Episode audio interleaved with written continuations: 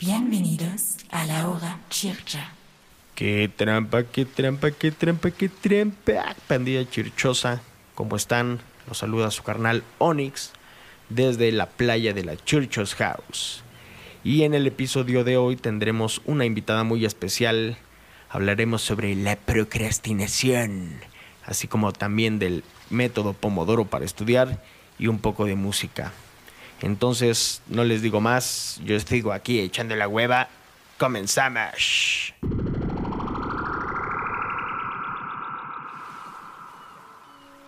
Hola chirches, ¿cómo están? Yo soy Diren, violinista. Bienvenidos a la hora chircha. Mr. Caramelo y Onyx, pues no sé a dónde se fueron, no han llegado, pero aquí andamos. Bienvenidos. Wow, wow, wow, wow. hola, hola, chirches. Llegamos un poco tarde. Disculpen ¿Qué la tardanza, pero es que. Discúlpanos, Diren, es que. Pues, estábamos aquí afuera en la, en la playita de la Church's House. y- Tomando un poquito el Míralos, sol. Míralos. Nos queremos siempre poner de acuerdo para llegar a tiempo, pero nos da procrastinación, nos da la procrastinación. Uy, Terminamos sí. siendo todo el último minuto. Oye, hablando sobre procrastinación, Diren, eh, ¿tú sufres de procrastinación o eres súper efectiva y haces todo el tiempo? Mm, creo que todos sufrimos de procrastinación. O sea, creo que no hay nadie que sea así totalmente al 100% organizado. No sé. Em, la verdad es que últimamente, estos últimos meses he trabajado mucho en, organizar más mi horario, en pues dejar de procrastinar, en en serio eh, seguir mi, pues sí, mis horarios y, y, como que estructurar todo bien. Y, y la verdad es que he estado chambeando muy, muy bien estos últimos meses, me siento bien. Pero claro que siempre hay un poco de procrastinación, ¿no? Que la serie esta que está buenísima o que, eh, no sé, salir con gente. Ah, no, bueno, no, coronavirus, ¿verdad? Salir con amigos Em, imaginarios, sí. sin pedos. Eh, sí, no, siempre procrastinación. Pero sí siento que, que últimamente me siento mejor al respecto. Me siento productiva. ¿Ustedes qué tal? Está Qué bien. chido, porque, porque yo creo que con esto de la pandemia, eh, pues está el otro lado, ¿no? Eh, personas que, que eh, procrastinan, pero no, no, al contrario, o sea, no se vuelven nada productivos y se empiezan a sentir y entrar en este círculo vicioso de pues no hacer nada y siempre encontrar o buscar la manera de hacer otra cosa que te lleve a lo mejor una satisfacción instantánea a hacer lo que en realidad tienes que hacer, ¿no? Y este está cañón y sí, Diren tiene razón, yo creo que todos eh, procrastinamos en, en algún momento, o sea, y siempre buscamos el momento pero no es por flojera, no es por flojera, sino es como por miedo o, o por no sentirte a lo mejor suficientemente bueno, ¿no? Para hacer lo que tienes que hacer este, y buscas reemplazarlo con alguna otra cosa. O si sabes que no te va a dar una satisfacción instantánea, pues también como que tratas de evadirlo, ¿no? Aunque sea muy importante. Totalmente. De hecho, yo quería mencionar eso, que mucho de la procrastinación, y bueno, especialmente yo siendo música, eh, muchas cosas dan mucho miedo, ¿no? Eh, tal presentación, tal, con- tal concierto, todo el repertorio que tienes que estar preparando, tener que, que sacarlo bien como lo quieres escuchar, es un trabajal, ¿no? Y, y luego, pues, no estudias por miedo, ¿no? O sea, porque, Mm. porque es, o sea, enfrentarlo es, es difícil, ¿no? Pero, como les digo, también he trabajado en esa parte. Eh, digo, o sea, creo que desde chiquita ya como que me hice, o sea, ha sido mi vida, ¿no? Estudiar, estudiar, estudiar, estudiar, estudiar, pero sí definitivamente hay eso de, de- del miedo, ¿no? De que sí, Claro. sí puede afectar tu, tu, pues tu rutina diaria, ¿no? Porque como que tienes que estar enfrentando todo el tiempo el estrés, todo el tiempo el estrés, pero se puede trabajar, se puede trabajar definitivo. Sí, yo, yo creo que, por ejemplo, para mí cuando más procrastinaba o cuando aprendí a procrastinar, ser un procrastinador profesional, fue en la universidad que tenía que escribir los ensayos o cosas así de investigación. Y entonces eh, había un proceso como de, ah, tengo un mes, y, ¿no? y sentirme seguro, ok, leo un poquito, eh, preparo unas notas, y después como, ah, tengo una semana, Porque ya de repente era como, verga, tengo nueve horas y si no duermo, sí puedo maximizarlas. Y uno de los, de los malos hábitos que empecé a crear es que bajo esa presión tan fuerte de tener dos o tres días, realmente hacía, entre comillas, cosas buenas, es decir, realmente el estrés hacía que, que, que, que leyera más rápido, que mejorara mis argumentos, etc.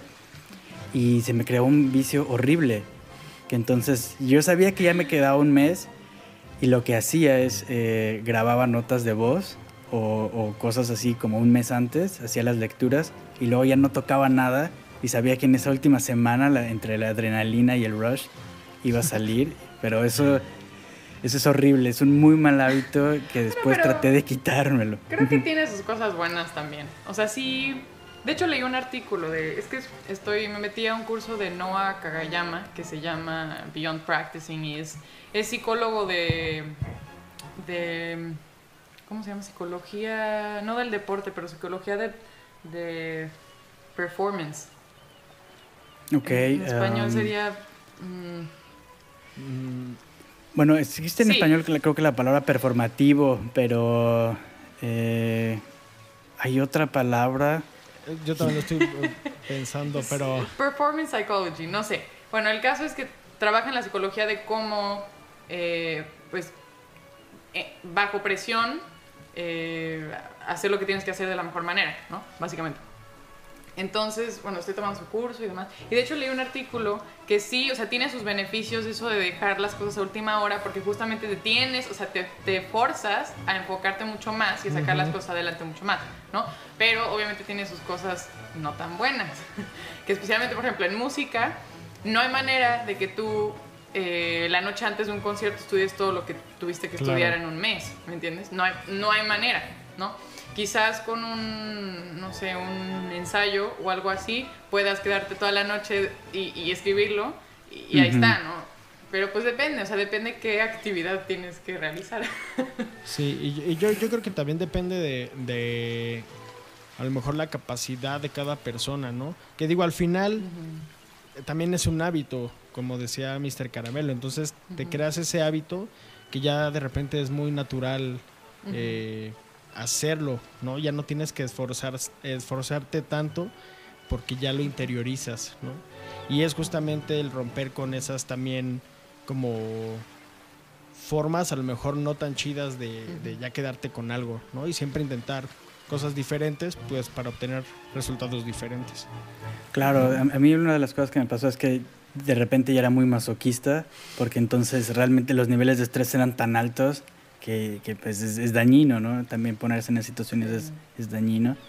Y realmente sigo tratando de combatirlo porque yo no sé cuál es el caso de ustedes, eso es una curiosidad, porque yo procrastino casi ya para cualquier cosa, así de ir al súper el sábado en la noche antes de que cierren. O, o- o- o, no sé, impuestos o cualquier cosa, es como, ah, esta es la última semana de mi letra, ahora mando todo. ¿Cómo, cómo, cómo es contigo, diría? No solo en, en- en la música estás combatiendo contra eso, Em, o combatías.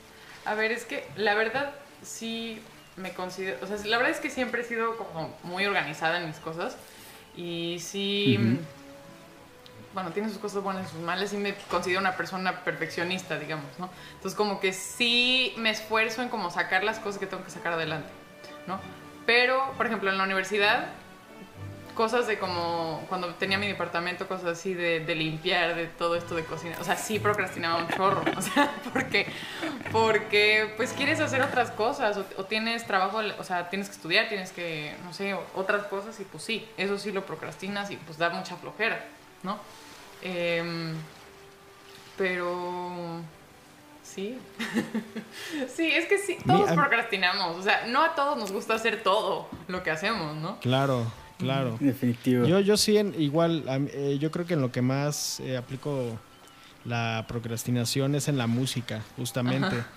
Porque quiero, quiero terminar de hacer, eh, eh, creo que aquí entra ese dicho de el que mucho abarca, poco aprieta, porque entonces tengo otras cosas que hacer y entonces digo, no, tengo que terminar esas otras cosas para tener todo ese tiempo para dedicarlo a la música. Y entonces esa es mi forma de, de evadir ciertas cosas que me caga porque ya al momento de hacerlo digo, pues me encanta hacerlo y no sé por qué chingados lo estoy eh, pues atrasando, ¿no? O sea, cuando en realidad lo Ujú. tienes que hacer, o sea, es algo que no puedes y lo peor de todo es que buscas hacer esas otras cosas que te hacen sentir bien en el momento, pero al final del día te terminas sintiendo peor porque lo realmente importante no lo hiciste. Pero, ¿sabes Entonces eso es una mierda y es un círculo vicioso. Y, No, y entiendo les juro que es muy difícil salir de eso, es muy difícil salir de ese, de ese pinche círculo que está culero. güey. Lo- lo- no, lo entiendo, lo entiendo perfecto porque eh, yo también ando como en muchas cosas, ¿no? Pero creo que creo que fue en la universidad más que nada que aprendí que hay que priorizar, definitivo, o sea, hay que priorizar las actividades de- del día. O sea, ¿qué es lo más importante para ti? Y hacer tu, tu horario alrededor de eso, ¿no? Entonces, o sea, Claro. yo lo que hago ahora es, ok, lo más importante para mí es mis seis horas que tengo que estudiar al día, ¿no? Entonces, pongo esas seis horas, bueno, ya sé que, por ejemplo, en la mañana voy a salir a hacer ejercicio, y eso ya siempre es así. Tengo mis seis horas de estudio y alrededor de esas seis horas, entonces pongo todo lo demás, que no es como tan importante. Que es, impor- es importante y lo tengo que hacer, pero no, o sea, no voy a sacrificar la otra cosa por, por eso, ¿me entiendes? Y bueno, al final lo haces, ¿no? Y ni modo, si me tengo que quedar hasta las do- 12, 1 de la mañana haciéndolas, espero que no, porque también dormir es muy importante para mí, es una de mis Sí, prioridades. Porque Claro. eso, si tú no te cuidas, o sea, he, he aprendido también eso, o sea, los, hábitos, los hábitos de ejercicio, comer, dormir, todo eso, si lo descuidas, entonces a largo plazo te estresas más, y entonces la pasas peor Claro. y no rindes en el trabajo y demás. Entonces, sí. Sí, yo, yo, yo creo que eh, procrastinar tiene algunos detallitos agradables, como por ejemplo cuando para evadir tus actividades principales, no sé, a mí yo casi toda la música que he conocido, el gran cine que he visto, es porque es como, uff, tengo muchas cosas que hacer, pero mira, esta película sueca Underground se ve buena y solo dura cuatro horas, ¿por qué no me la chuto? Entonces sí, como que procrastinar te ayuda a veces a descubrir cosas raras o nuevas, porque en tu es, ese afán de evitar tus responsabilidades, pues te puedes ir a, a los rincones más lejanos. Pero me gustó mucho lo que dices de priorizar y yo creo que aquí podríamos eh, hablar un poco, decirle a nuestros chirches, algunos de los consejos que hemos aprendido acerca eh, de cómo evitar esta procrastinación, porque yo estoy seguro que nuestros escuchas están, se sienten muy identificados cuando estamos diciendo esto. Entonces tú, Nah, y seguramente si, lo- si están escuchando el podcast se están este, procrasti- procrastinando. Entonces, Exacto, qué horrible decir esos güeyes. Ay, tengo cosas que hacer, mejor escucho un podcast y nosotros aquí diciendo, no, no, estás mal. Sí. ¿Tips entonces? Sí, Sí, ¿no? ok. Digo, pues, mm, ok. Uno, definitivamente escribir un horario. Muy importante. Eso, o sea, porque en varias etapas de mi vida decía, no, es que, o sea, yo me acuerdo de todo lo que tengo que hacer y lo saco en el día, no importa, ¿no? Pero me he dado cuenta que si en serio así lo ves visualmente todo lo que tienes que hacer y lo acomodas de tal manera, entonces sí es más fácil de que lo saques todo adelante. y que no, ya sabes, llegues a las 10, 11 de la noche y todavía falten tres de esas cosas que, que no has hecho.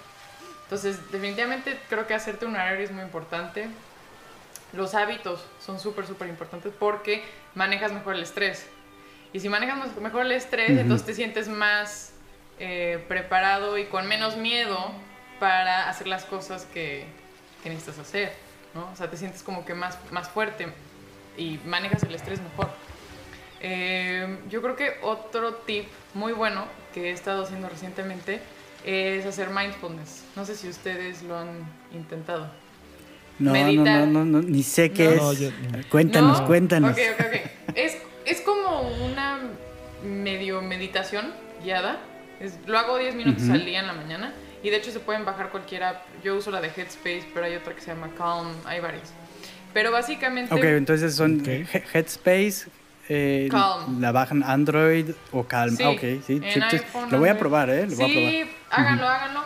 Al principio van a decir, esto no me ayuda en nada, pero ya después de un rato te das cuenta porque lo que hace es que te ayuda a mm, estar, a conocer tus pensamientos y a controlarlos mejor. Entonces, por ejemplo, para enfocarte te ayuda Mm. muchísimo, porque entonces te, te empiezas a dar cuenta, ah, estoy pensando en cosas en las que no, no tengo necesidad de estar pensando ahorita, mejor me enfoco en lo que estoy haciendo. Entonces, y bueno, en la meditación guiada se cuenta que hay varios ejercicios, ¿no? Uno de, esos- de esos es eh, escanear tu cuerpo, estar como más consciente de cada cosa, de cada como sentimiento del cuerpo, de, de estar como escuchando, de escuchar lo que está alrededor tuyo con más detalle. Entonces aprendes a estar más en el momento, que eso es importantísimo. Porque siempre estamos, siempre estamos claro. tratando de correr del momento, ¿no? Cuando realmente se trata de estar Sí. cómodos en el momento. Entonces, si estamos cómodos en el momento, estamos cómodos haciendo lo que hacemos, entonces es más probable que lo vayas a hacer sin ningún estrés o sin ningún problema. Eso me ha ayudado un chorro. Entonces lo recomiendo. Sí. Claro, y es que el problema es que la mayoría de las personas siempre estamos pensando a futuro. Y es que tengo que hacer esto para, para aquello. Y justamente es donde entra la ansiedad. Y es justamente lo que nos tenemos que despojar y es el Exacto. justamente estar en el ahora, ¿no? O sea, ahorita que estamos nosotros aquí echando el cotorreo bien chido y todo. Y no pensar, no estar pensando yo, ay, ya llevamos no sé cuánto tengo que editar o, ¿sabes? O sea, no, o sea, eso, eso es después. ¿Para qué estresarnos de cosas que no, que no podemos controlar? Ese es, ese es el, el, el tip, ¿no? Otro consejo que yo les daría es, pues, ser más realistas en cuanto a las metas y el plazo que conlleva llegar a esas metas. Y por lo general es, todos ya nos queremos ir al final, ¿no? Es como ese meme en donde hay unas escaleras y está un güey así con un pie hasta abajo y otro así lo más que pueda hasta arriba y se salta todos los pasos que hay que llegar para hacer ciertas cosas. Y es eso, ¿no? O sea, muchas veces somos muy imaginativos y ya nos imaginamos el resultado final sin ni, sin ni siquiera en realidad conocer el proceso. Y entonces es ir paso por paso, muy pequeñito así, aunque sea muy, o la gente piense que es algo muy pendejo, ¿no? El levantarte y decir, ah, hacer mi cama, o no sé, la cosa más básica, si quieres, ¿no? Pero dar esos pequeños pasos para en realidad ir creciéndolo hasta que ya se vuelve parte de ti, ¿no?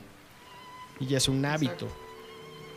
Claro, yo también un consejo, por ejemplo, ahorita que mencionaste lo de hacer listas y demás, un consejo que les daría es eh, traten de no perderse en los detalles. Por ejemplo, yo una de las cosas que hacía es, ah, quiero hacer una lista. Mm, necesito comprar un- una libreta súper chida para hacer listas. Entonces ya tardaba una semana en ir a encontrar una libreta que sí me gustara, con una pluma de un color que sí me gustara, o una app. y- o alguna vez quise hacerlas en Excel para que se vieran profesionales. y es como, verga.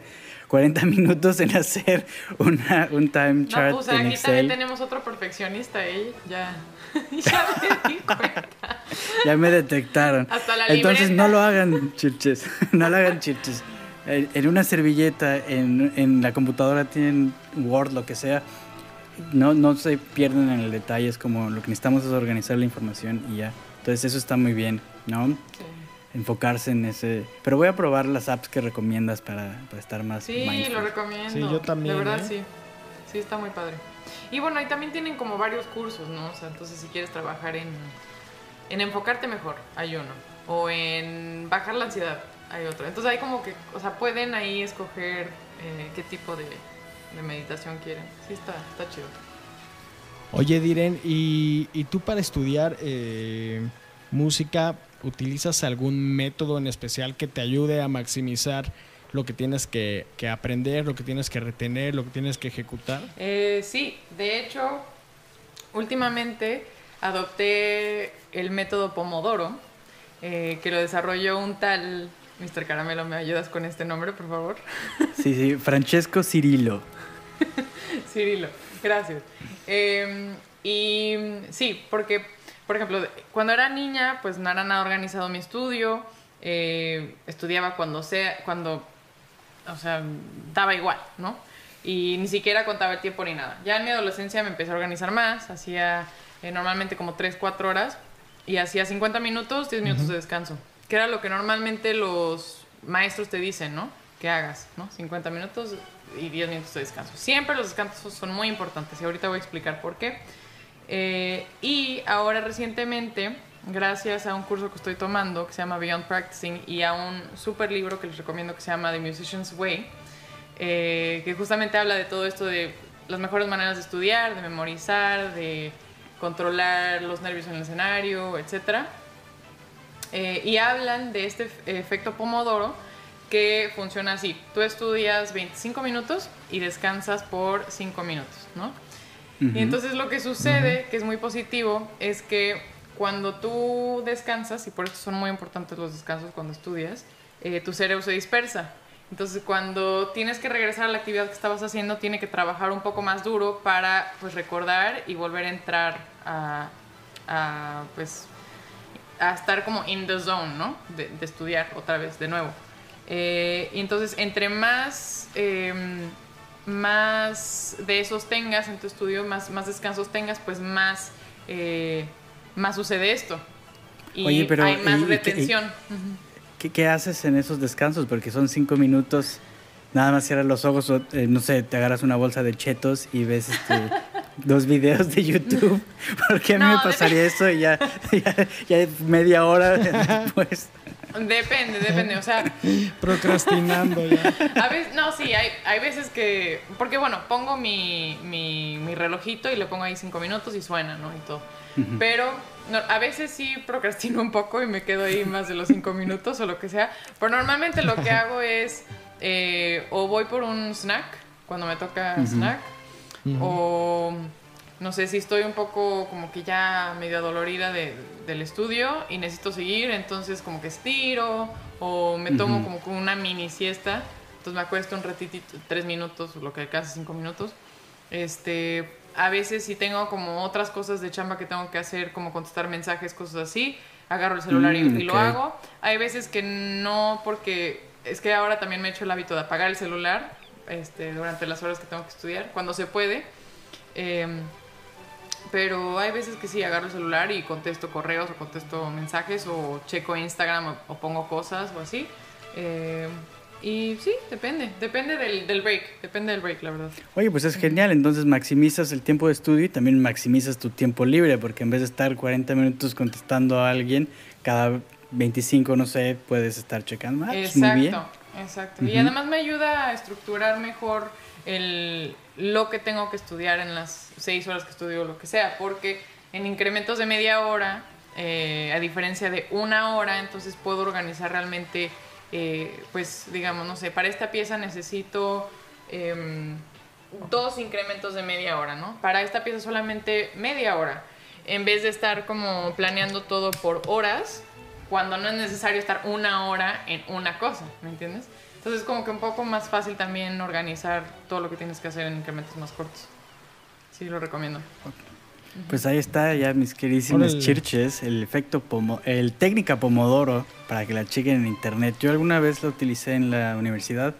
Tenía una app que bloqueaba el internet por 25 minutos y después me la dejaba usar 5 minutos, entonces podía checar Facebook u otras cosas. Pero aún sin app, con un cronómetro, con su celular pueden hacerlo y pruébenlo. Les va, yo creo que les va a servir muy bien. Y por eso se llama el efecto Pomodoro, ¿verdad? Porque Cirilo, eh, el cronómetro que usaba en la universidad era un tomate y Pomodoro significa tomate en, italiano. ¿no? Italiano. Ajá, sí. Entonces, usen su cronómetro. Es muy útil. Sí, yo como eran los años 80, pues no tenían celular y tenían su cronómetro de, cocina. De cocina. Órale, Qué, qué cagado.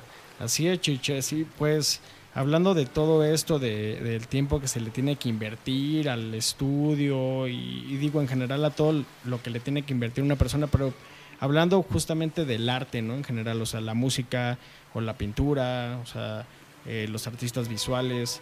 Eh, ¿Vieron esa noticia eh, hace poco en México, en la SEP, que es la Secretaría de Educación Pública aquí en México? lanzó una convocatoria para artistas visuales para que hicieran sus eh, y bueno plasmaran sus ideas para las portadas de los libros de texto gratuito de primaria y pues qué creen así como todo el arte es visto en México pues no le dan el valor que, realmente tiene todo el trabajo que conlleva y pues el premio eh, al ganador es nada más y nada menos que pues una mención honorífica y una copia de tu libro ahí de quinto de primaria, de cuarto, no sé. Y, y el varo, carnal, pues ¿qué voy a comer? Sí, eso es terrible. Eh, ¿Creen que por dar una constancia la gente se va a animar a invertir todas estas horas? Y, y- y eso, es, eso es como un abuso. Tú, por ejemplo, Diren, ¿qué, qué opinas? ¿Te ha tocado estar en alguna de esas situaciones? O? Claro, creo que a todos los músicos, artistas nos ha tocado que nos ofrecen oportunidades en las que eh, pues quizás te dicen, no, es que esto está bien para, para que te expongas, para... O sea, eso es lo que vale, ¿no? De esta experiencia. Y no te ofrecen un pago o, te ofrecen un pago que no es el adecuado, ¿no? Y claro que me ha tocado hacer huesos o cosas que, luego digo, más tarde digo, chin, ¿por qué no exigí más de lo que me pagaron, no? Esto, pues, pues vale más, ¿no? No sé. Eh, a, todos, a todos nos pasa, creo que es importante siempre poner en, una balanza el trabajo que te va a costar, lo que, te, lo que normalmente se paga por este tipo de, de evento o lo que sea que te están ofreciendo. Eh, que te expongas, claro que es importante, pero eh, de esto vivimos, ¿no? Entonces siempre tiene que haber, claro. siempre nos tienen que dar algo a cambio de nuestro trabajo, porque eso es un trabajo, ¿no? Eh, creo que también siendo más, o sea, por ejemplo, yo cuando era más joven, en la universidad o así, era más fácil que aceptara, pues, huesos así como de, no sé, tocar en una iglesia para una misa o, ya sabes, porque a músicos clásicos siempre nos toca eso de tocar en misas. es como el hueso.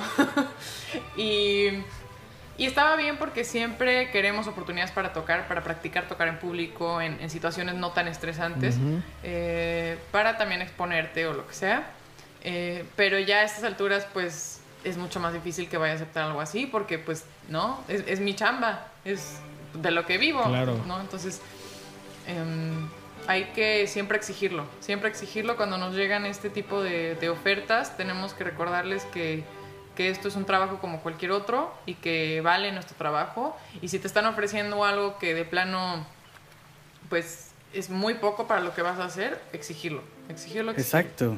Y también eh, compartir en redes Claro. sociales cuando la gente está haciendo esos concursos, decir, hey chicos, atención, no participen, no, no deberían participar porque realmente es un abuso. Claro. Porque a veces la gente joven no se da cuenta que está a punto de ser explotada porque se, entonces, se emociona de querer participar y en realidad no, no vale la pena que participen en eso.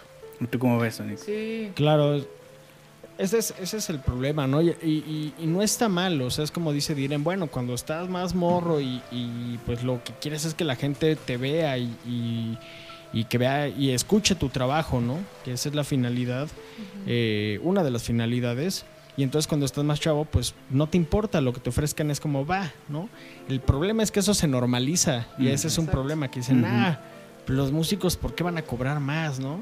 Y entonces te ofrecen pues miserias. O si tú les dices, oye, pues es que yo cobro tanto por esto. Ay, no, este, pues es que no me sale bueno. Entonces, ¿qué otra cosa me puedes ofrecer que nos convenga a los dos? Digo, al final es un ganar-ganar porque igual también pueden llegar para invitarte a tocar en un lugar o en un concierto de algún artista eh, que esté cabrón y que tiene mucha convocatoria y es diferente que te digan, oye, pues te queremos invitar a que abras este, el concierto de este artista, pero va a haber mm, 20, 30, 50 mil personas, no hay paga, pero bueno, es una buena exposición. Ah, bueno, las cosas cambian.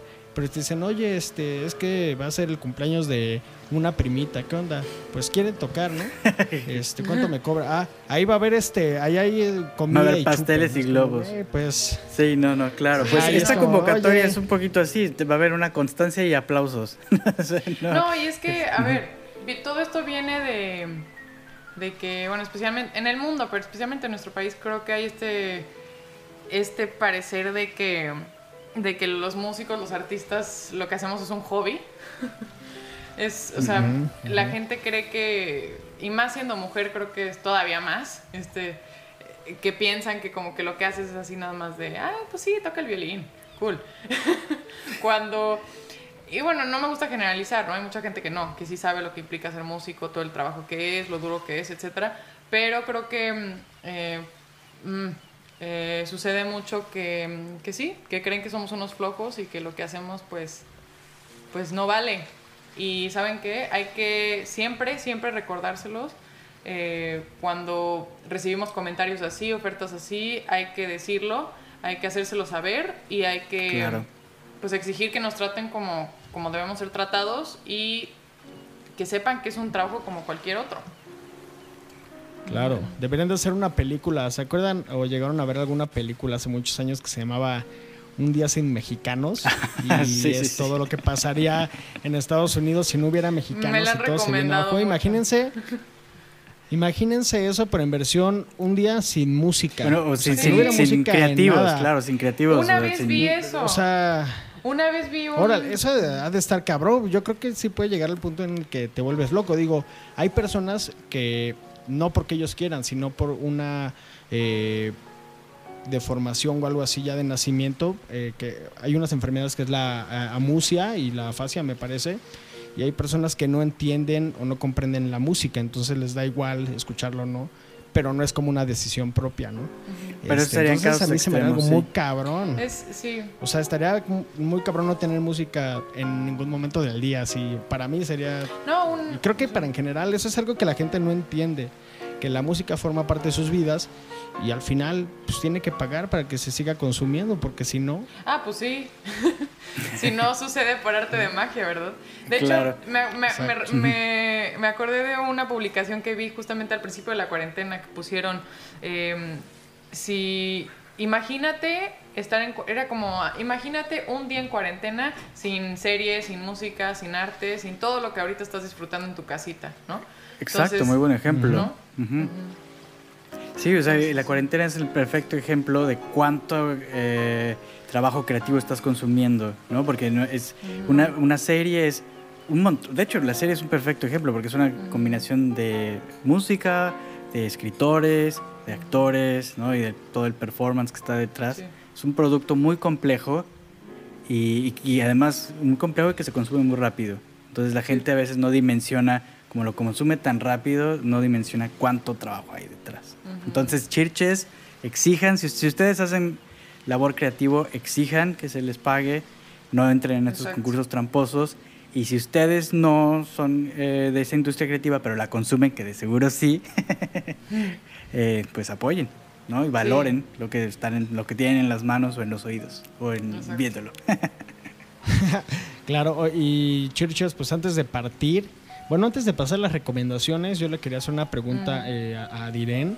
Este, ya que hablamos del método Pomodoro, eh, ¿alguna vez has escuchado del efecto Em, Mozart? Me suena, me suena, me suena, cuéntame. Bueno, este efecto Mozart es aquel en el que se decía que a los niños o a las personas, eh, si les pones a escuchar Mozart durante una cierta, eh, durante un, un- un intervalo de tiempo, eh, puede maximizar sus capacidades cognitivas, o sea, es decir, eh, ser más inteligente. ¿No has escuchado eso de, ah, no, a los niños ponles música este, clásica o ponles Mozart porque se vuelven más inteligentes? Y, este, y obviamente, pues con unos experimentos científicos demostraron que no era del todo cierto, ¿no? O sea, sí hubo en algunos eh, experimentos que las personas que que escuchaban Mozart de cierta manera sí reflejaban un incremento, pero no era constante. Había veces que sí, había veces que no, entonces pues se demostró que no. Pero tú en algún momento eh, de, tu, de tu vida y de tu carrera musical intentaste esto. Eh, pues la verdad es que yo soy vivo ejemplo del efecto Mozart. ¿Por qué? Porque de hecho, eh, toda mi niñez, mi mamá nos ponía Mozart en el coche, pero Mozart así todo el tiempo, y baja a veces. Y, y de hecho hasta nos ponía de estos videos, no sé si a ustedes les tocaron, que eran como, como, peli, como carica- caricaturas y era música de Mozart en el fondo, como figuritas, y eran como educativos y así. O sea, nos tocó totalmente el efecto Mozart eh, de niñas, ¿no? Y digo, no me sorprende que esto no tenga ningún tipo de relación con, con que seas más listo o, no, o con el I- Ujú. IQ o todas estas cosas que dice la gente que te sube el IQ y no sé cuánta cosa. Realmente no, digo, no me sorprende que no sea así.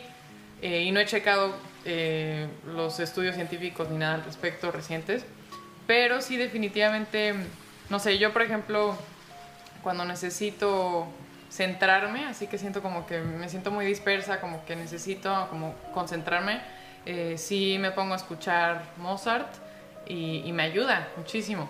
Y la verdad es que eh, sí, no sé, o sea, siento que sí hay algo ahí. Por ejemplo, cuando ya sabes, eh, cuando ya aprendes sobre teoría musical, eh, aprendes a, analizar esta música, te das cuenta que es música súper estructurada, es perfecta. Yo no entiendo cómo este señor Mozart hizo tanta música tan, de verdad, orgánica, perfecta, en tan pocos años que vivió. Eh, sí podría haber una relación entre la estructura de esa música con, con, el estructurarte mentalmente, puede ser.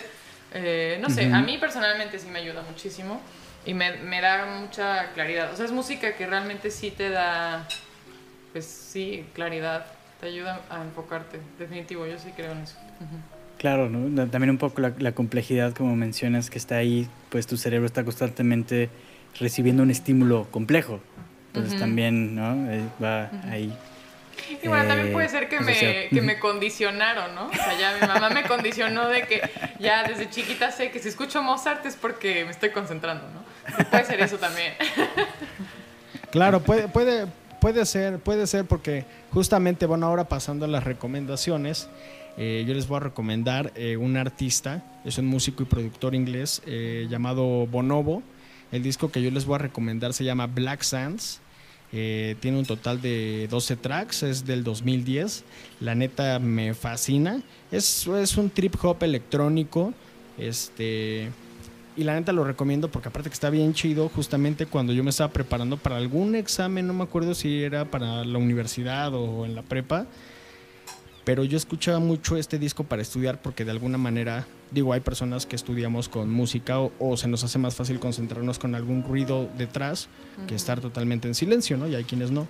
Pero a mí este disco me ayudó muchísimo a estudiar y entonces de alguna manera cuando lo escuchaba sin tener que estudiar, como que el escucharlo pues recordaba y asociaba las canciones con ciertas partes de lo que yo iba estudiando. Entonces eso me ayudó muchísimo para para el examen, ¿no? Entonces yo creo que también puede pasar algo similar justamente contigo y Mozart, que lo, interiorizaste tanto que justamente ese es tu, tu, lo que necesitas para entrar en balance, ¿no? y concentrarte.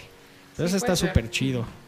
Entonces, bueno, yo les doy esa recomendación, Bonobo, este, Black Sands, 12 tracks, 2010, escúchenlo, está súper chido. Mr. Caramelo, Diren, sus recomendaciones a, a la banda Chircha, por favor. Eh, bueno, primero me gustó mucho la recomendación de Onyx. Bonobo son buenísimos, yo los conozco bien, los he escuchado mucho. Eh, entonces, eso definitivamente también les recomiendo. Eh, y yo creo que, bueno, una pieza con la que he estado obsesionada últimamente, que es una pieza muy corta, que descubrí recientemente y es preciosísima, se les recomiendo, es la romanza número 2 en fa sostenido mayor de Schumann para piano eh, búsquenla porque de verdad es un éxtasis, o sea, no, no puedo parar, no puedo parar. Y eso que es muy cortita, es muy cortita. Y bueno, ya después échense las otras romanzas y, las piezas para piano de Schumann. Eh, siempre lo de Schumann es, es muy bonito. Entonces, sí. Oye, qué excelente recomendación. Una, eh, una acotación para nuestros chirches. Eh, Schumann se escribe SCH, ¿no? SCH Schu. S-C-H-U-M-A-N-N. Exacto, para que lo, así lo busquen, Schumann. Doble N. Muy bien. Bueno, pues yo les voy a recomendar algo completamente distinto en mi hábito por recomendar cosas latinas. Pero esta es una recomendación para cuando terminen de hacer lo que estaban trabajando o estudiando. Es un discazo que hoy me pasé casi toda la mañana escuchándolo y me encantó, me encanta. El disco se llama Vive el Perreo y es de dos reggaetoneros, uno que se llama Joel y Randy. Pero la verdad es que me gusta muchísimo porque recuperan un poquito como esa sensación o ese, ese, ese ritmo, esa estética del reggaetón de hace 15 años, como de 2003. Está muy, muy purista. Y además me gustó todavía más que tienen un concepto visual. Eh, ellos están con la disquera Rimas, entonces todo el disco lo tienen con animaciones en YouTube. Entonces lo pueden buscar con animaciones. Está muy, muy, muy agradable. Y de él también ahí, de ahí me, procrastinando, busqué el director que les hacía los videos. Se llama Fernando Lugo. Trae un proyecto muy, muy bueno ahí en Estados Unidos. Entonces son cosas agradables eh, para cuando ya no están estudiando, lo pueden chequear. Y alguna otra recomendación diré, no sé, que no, no tiene que ser música a fuerzas, pero yo ya les di Ok. música, alguna otra que tú les quieras dar. Este, bueno, una buena recomendación para procrastinar es la serie que se llama Sharp Objects en HBO. Se la recomiendo muchísimo, es de suspenso, thriller. Eh, de hecho, me quiero echar el libro porque la historia está buenísima. No te esperas lo que pasa. Entonces está muy, muy buena. Se la recomiendo mucho. Son siete episodios, Ex- entonces se la echan. Excelente. Cortita, una noche de examen. Ah, pues está, está, está, Sí. exacto, está de volada. Pues pandilla chirchosa, eh, pandilla chirchosa, hemos llegado al final de este episodio. Eh, Diren, muchísimas gracias por aceptar la invitación aquí a la Chirchos No, House, aquí en la nube. Gracias a ustedes. Eh, Mr. Caramelo, un placer como siempre. Pues nada, una vez más agradecer a Diren aquí en los datos y megabytes en la Churchill House. Y chequenos en nuestro siguiente episodio. Y estás invitadísima a venir cada vez que quieras. Esta es tu casa, mi casa. Ay, pues cuando quieran ahí me mandan un mensajito y aquí estoy. Oye, por cierto, Diren, ¿Qué onda? Dime. Eh, déjale a toda la pandilla chirchosa tus redes sociales para que te busquen, para que escuchen el trabajo de Diren. Ah, sí, por favor. En Instagram, que es el que más uso realmente, es Diren Checa, D-I-R-E-N, C-H-S-A, es mi apellido Checa. Y en Twitter también me encuentran igual, Diren Checa. En Facebook, eh, tengo una página de Facebook que no uso tanto, pero me pueden seguir en mi. Pueden darle follow a mi, a mi personal. Eh, y. Y sí, ahí están mis redes sociales. Muchas gracias. Y bueno, mi página web también pueden checarla, www.direncheca.com. Entonces todo, todo mi nombre, así tal cual me encuentran. Es armadísima, muy bien. Excelente, pues muchísimas gracias, pandilla chirchosa. Mm, Estamos aquí en contacto, síganos en Instagram, ahí escríbanos y pues nos vemos en el siguiente episodio. Adiós. Bye. Chao.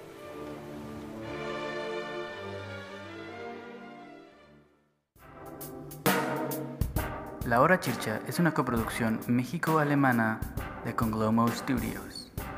Síguenos por Instagram en La Hora Chircha, donde compartimos memes y leemos tus mensajes.